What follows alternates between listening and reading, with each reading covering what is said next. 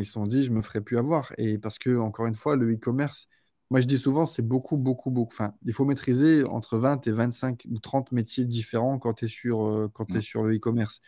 On parle d'acheteur, on parle de négociateur, on parle de transport, on parle de logistique, on parle de douane, on parle de comptabilité, on parle de SEO, de copywriting, de photographie, euh, de, de, de, de SAV. Enfin, tu vois, tout ça, en gros, il faut le concentrer, si tu as une petite équipe, dans une personne. Pour ma part, par exemple, tu Mm. vois, parce que y a- je côtoie beaucoup de petits solopreneurs. Et quand je dis solopreneur, c'est euh, c'est pas forcément péjoratif parce que les mecs font des gros chiffres.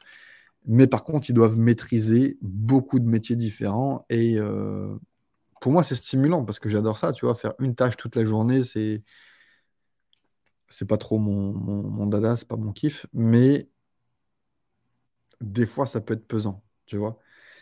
Et si t'as pas compris ça, euh, voilà. Il y a plusieurs personnes aussi que, à chaque je te l'ai dit la dernière fois quand on a préparé cette interview,